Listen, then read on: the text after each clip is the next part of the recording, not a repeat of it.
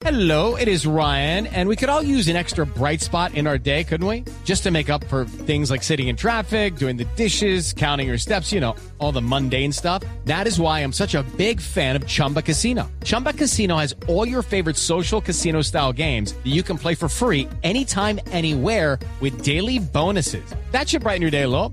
Actually, a lot. So sign up now at chumbacasino.com. That's chumbacasino.com. No purchase necessary. BGW. Void were prohibited by law. See terms and conditions. 18 plus. El presidente Santos, quien ha pedido a las autoridades locales aumentar los operativos contra el uso de la pólvora. Diego Monroy. El presidente Juan Manuel Santos le hizo un llamado a todos los mandatarios del país para que controlen la distribución y el uso de la pólvora, ya que este elemento, además de dejar a varias personas quemadas, también ha sido el detonante para que se registren incendios en algunas zonas del país.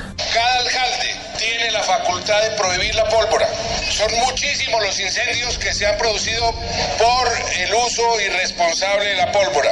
Y yo le pido a todos los alcaldes que tomen medidas en sus respectivos municipios, que cada incendio va a consumir más agua. El mandatario aseguró que un globo en el departamento de Antioquia fue el causante de un incendio que por poco destruye una población. Diego Fernando Monroy, Blue Radio.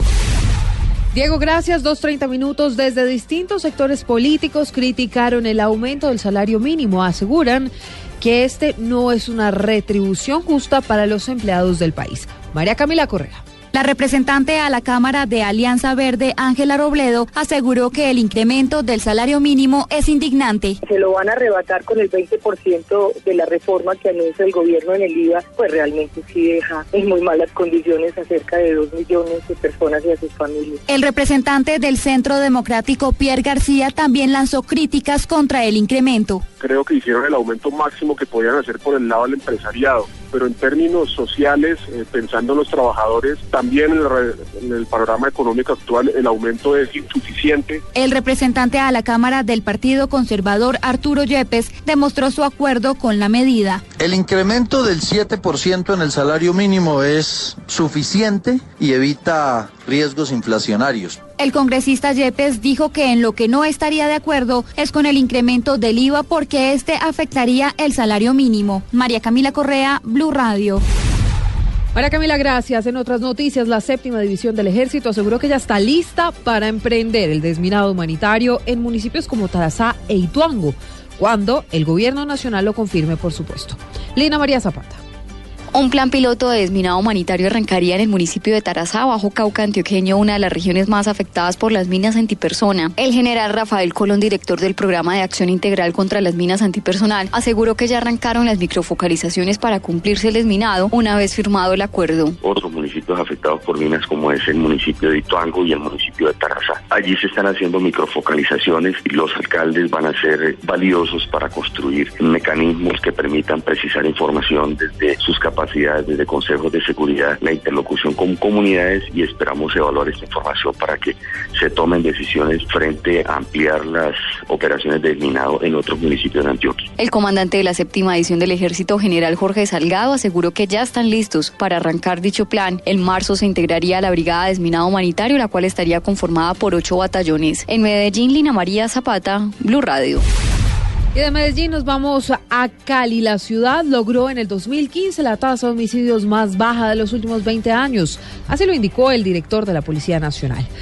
Nilson Romo con los detalles. El general Rodolfo Palomino resaltó la labor de las autoridades políticas y militares y aseguró que la tasa de homicidios en Cali se redujo en un 14%. Este gobierno que está terminando eh, logró disminuir más de 20 puntos porcentuales el homicidio una tasa de reducción de pasar de más de 85 homicidios por 100.000 habitantes a la tasa que hoy se tiene. Cali cerraría el año aproximadamente con 1.300 muertes violentas. Por esta razón aseguró el director de la Policía Nacional que se debe seguir trabajando para seguir bajando las cifras que aún son altas, labor que le corresponderá al nuevo comandante de la policía en Cali, el general Nelson Ramírez.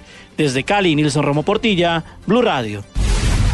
En noticias internacionales, a las 2.33 minutos de la tarde, la canciller de Venezuela, Delcy Rodríguez, sostuvo que la frontera colombo-venezolana se mantiene cerrada porque no se ha logrado la gobernabilidad necesaria en la zona.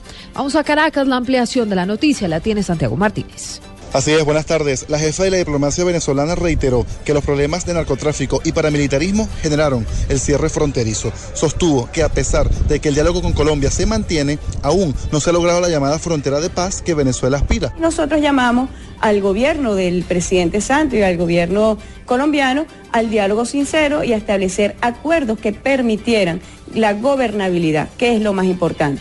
El presidente Maduro tomará la medida de reapertura de esa frontera una vez que se dé realmente, que se pueda ver o se pueda visualizar que se pueda dar la gobernabilidad por una frontera de paz, una nueva frontera, como llamó el presidente Maduro. Bueno, estamos en proceso de construcción de esa nueva frontera. Desi Rodríguez insistió que el cierre de la frontera desde hace cuatro meses ha tenido efectos positivos como la reducción de los hechos violentos y el contrabando de extracción. Desde Caracas, Santiago Martínez, Blue Radio. Ahora en Blue Radio, la información de Bogotá y la región. 2.34 minutos a la noticia en Bogotá.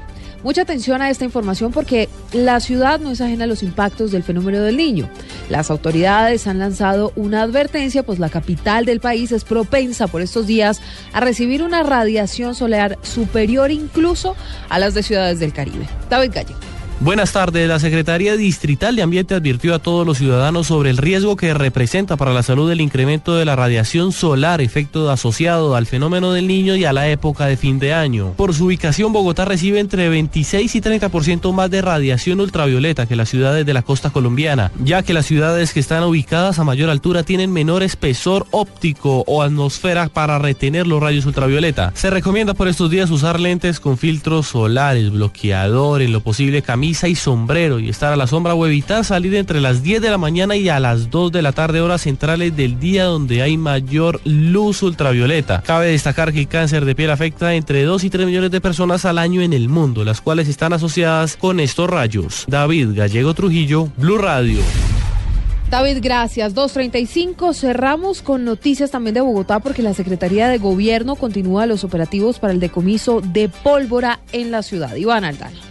La Secretaría de Gobierno y la Policía Metropolitana de Bogotá realizan operativos para decomisar toda la clase de pólvora, incluidos los juegos pirotécnicos. Los operativos hacen parte de la campaña que adelanta la Administración Distrital y pretende reducir al máximo los casos por quemaduras que para estas fechas son tan comunes. Así lo explica el subsecretario para los Asuntos Locales de la Secretaría de Gobierno, José Cuesta Novoa. Los operativos de control sobre la pólvora en la ciudad de Bogotá continúan con todo éxito. Podemos decir que hemos logrado una reducción significativa en el número de lesionados. A la fecha tenemos cuatro toneladas decomisadas y en ese sentido pues obviamente estamos desde ya preparando todo lo que tiene que ver con la intensificación de esas actividades de, eh, operativas de control y de vigilancia sobre el consumo y la venta de la pólvora. El funcionario recuerda que debe haber mayor responsabilidad y compromiso de las familias bogotanas para que no compren pólvora. Iván Aldana, Blue Radio.